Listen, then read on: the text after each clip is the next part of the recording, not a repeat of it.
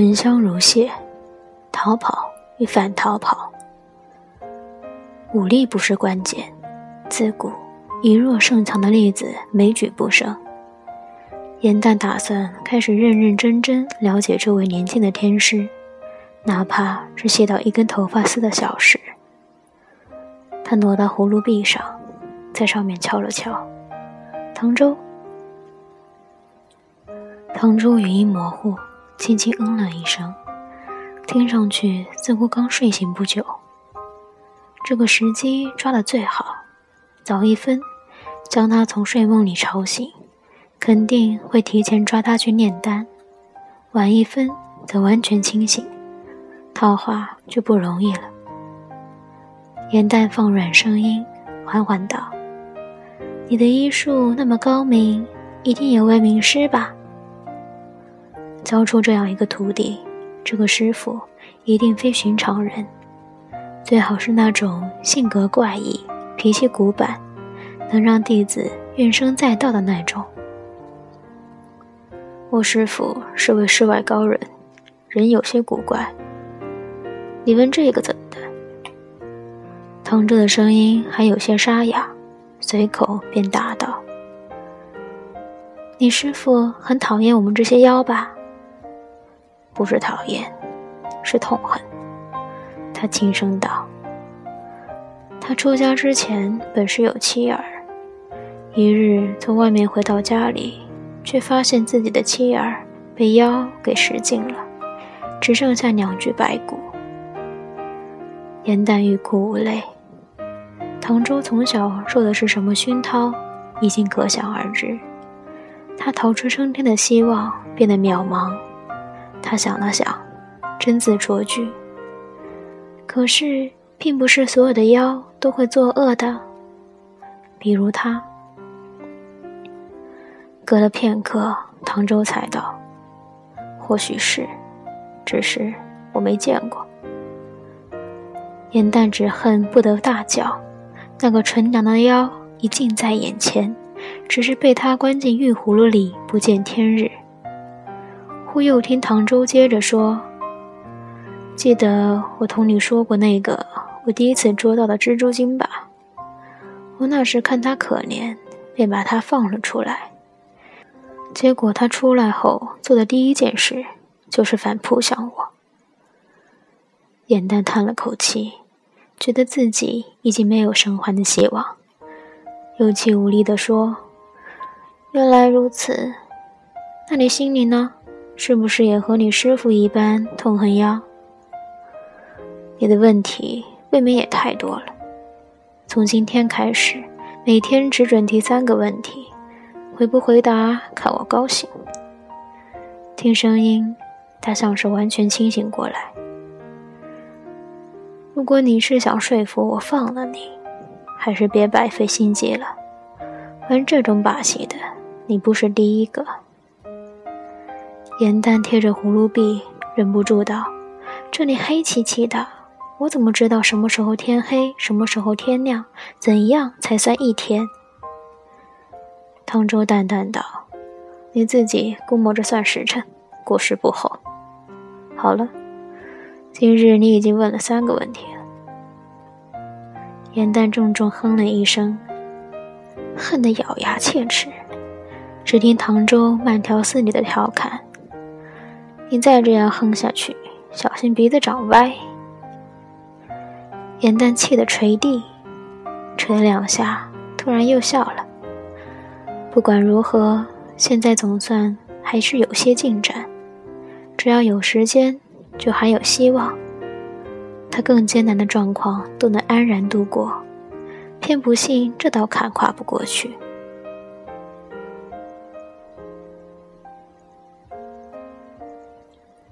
他必须在这黑洞洞的法器中保持清醒。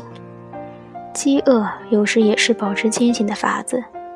他不像凡人，两三天不进食就头晕眼花，他反而要花更多时间修炼妖术。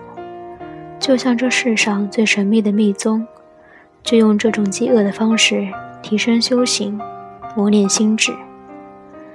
他时时听着外面的动静。感觉唐周走过的每一条路，接触过的每一个人。关在法器中，就基本与外界隔离，除了唐周和他说话的声音可以听见外，其余时候都是静悄悄的，什么声音都没有。在这样安静黑暗的环境里，没有勇气和意志，的确也待不长。可是慢慢的，眼淡竟然能隐隐约约听见外面的声音，不能不说是一大惊喜。唐周，他静坐许久，还是忍不住说话了。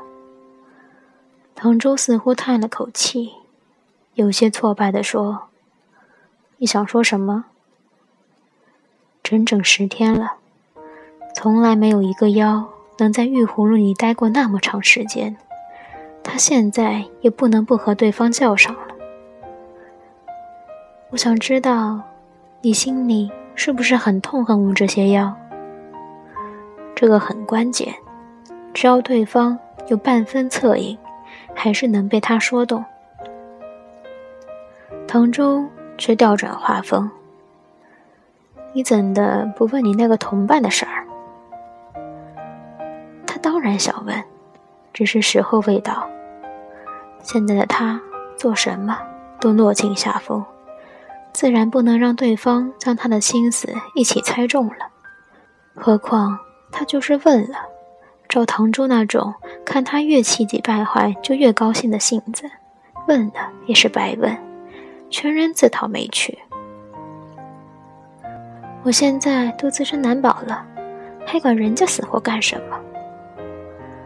唐周似乎笑了一笑：“你们妖的情谊，也就是那么一点。”枉费那鱼精不自量力来拦我，还想让你逃走。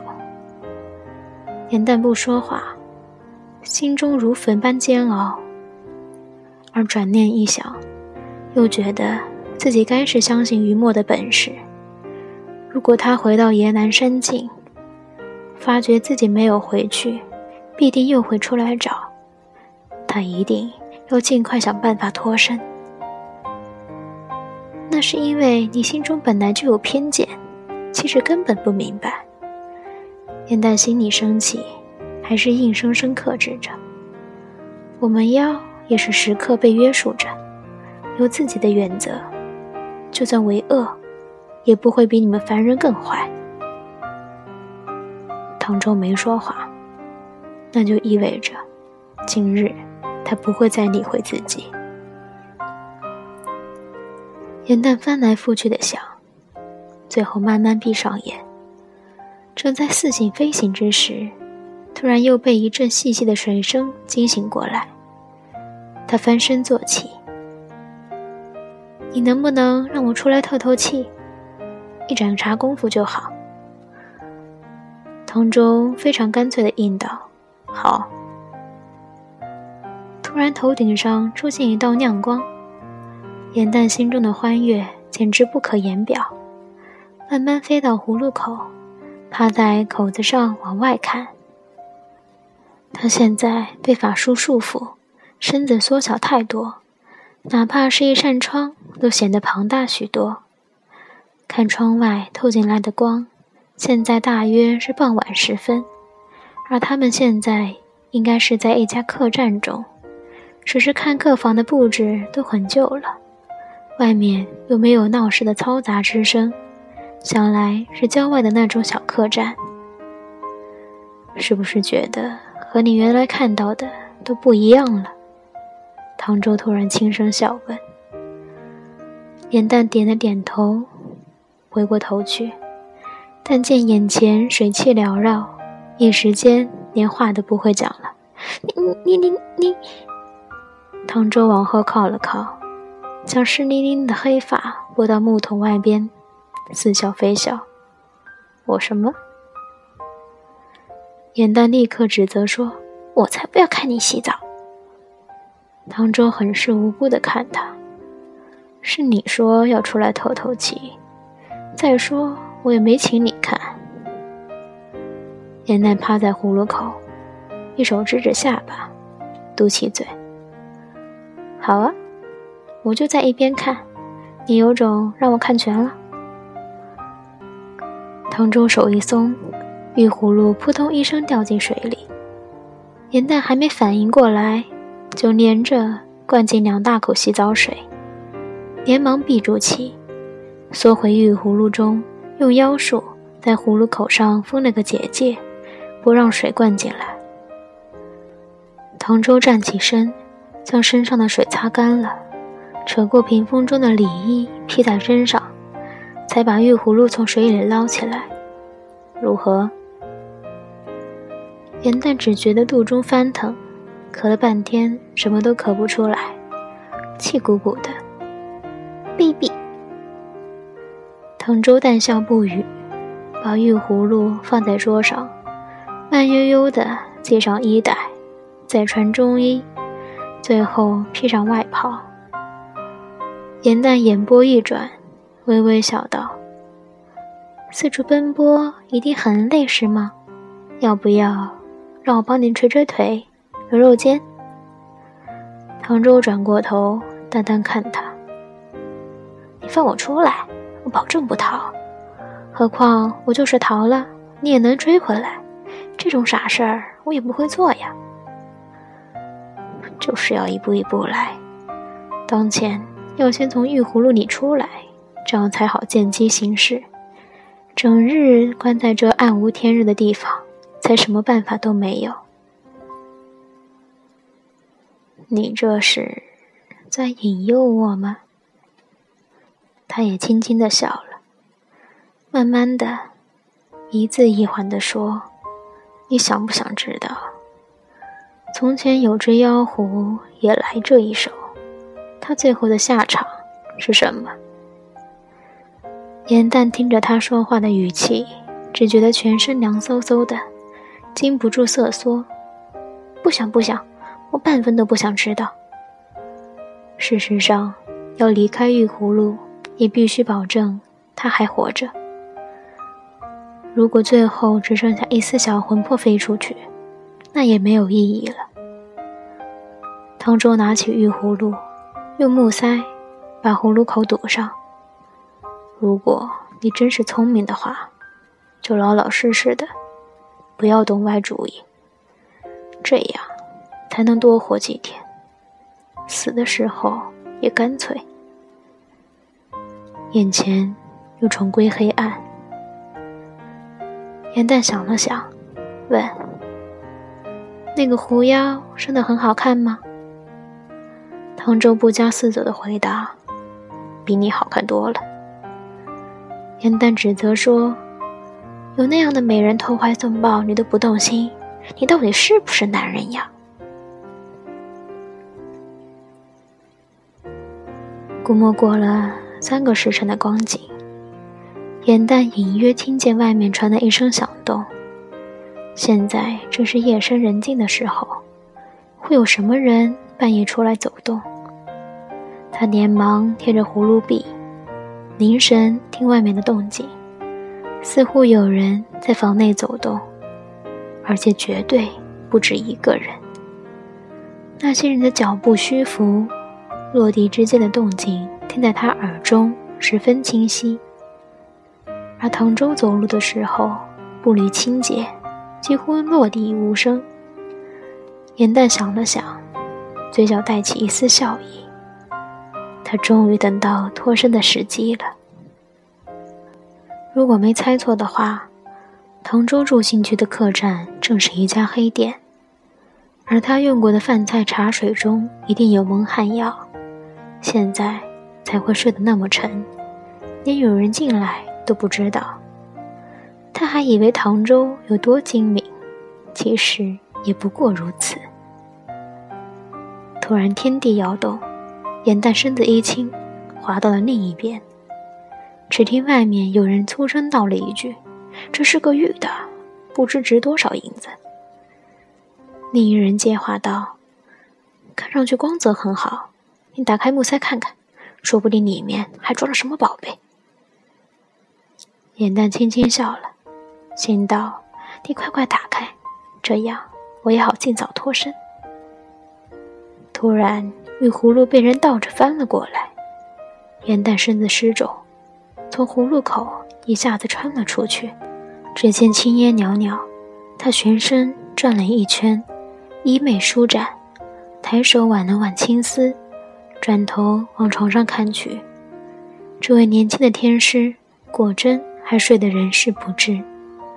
身后那三人只是目瞪口呆，许久才从喉咙里憋出一句：“妈的，有妖怪呀！”随后跌跌撞撞的撞门出去了。眼淡手指轻弹，落在最后那个人，扑通一声摔在地上，半天爬不起来。那人全身发抖，不知从哪里来的力气，哀嚎一声，连滚带爬的逃了。眼淡微微不满：“我看上去有那么可怕吗？他们竟然会吓成这个样子。”不过今日他心绪大好，什么都不想计较。他走到桌边，打开茶壶盖子闻了闻，又掰了块盘子里的点心，咬了一口，果真是蒙汗药。他回身走到床边，低头看着唐周，他睡得很沉，呼吸绵长，面容恬淡，模样真的很是清俊。颜淡轻声自语：“你看不起我们作妖的，我却偏偏……”要让你欠我的人情，但这几日受的气还是要出的。他慢慢抬起手，积聚力气，然后用力往下挥去，打算赏他几个耳光。但还没碰到他的衣领，手腕突然被握住。唐卓突然睁开眼，怎么？颜淡强自镇定。露出一个淡淡的笑颜。你脸上有虫子，我想把你拍掉。唐周慢慢坐起身，还是笑着的。刚才你的手抬那么高，我还以为是想打我的耳光。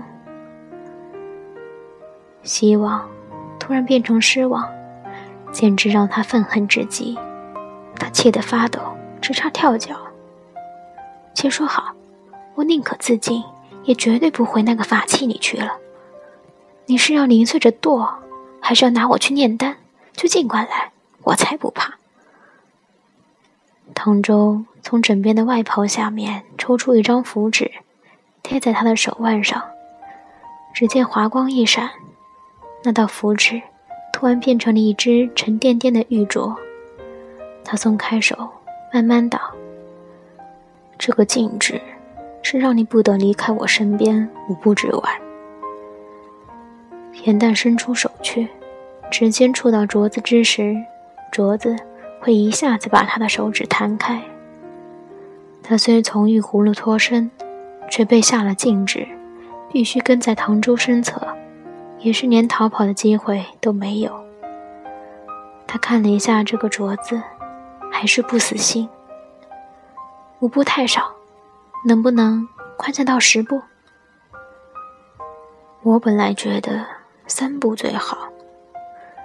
滕州下了床，抬手整理衣衫，突然衣袖上一紧，被严淡拉住。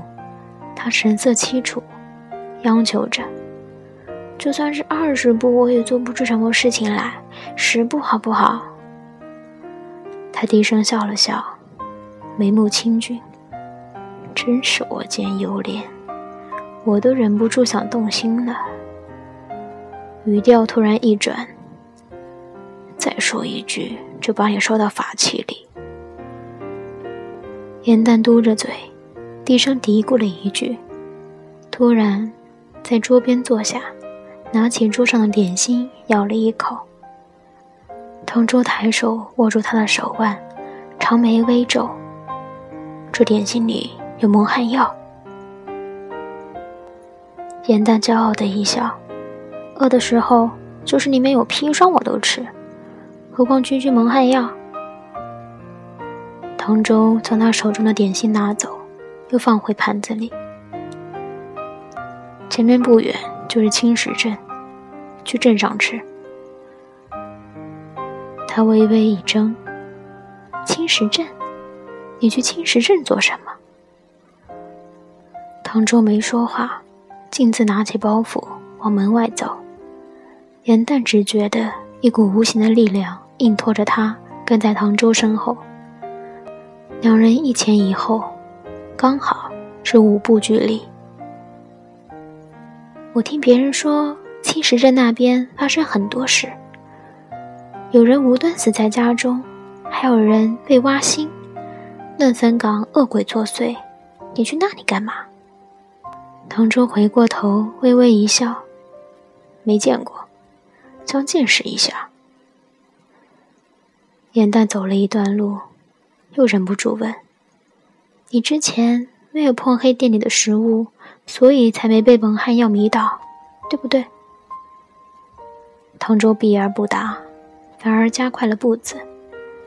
只见天边微露鱼肚白，朝霞明丽。他们已经看见不远处的一座青石小镇。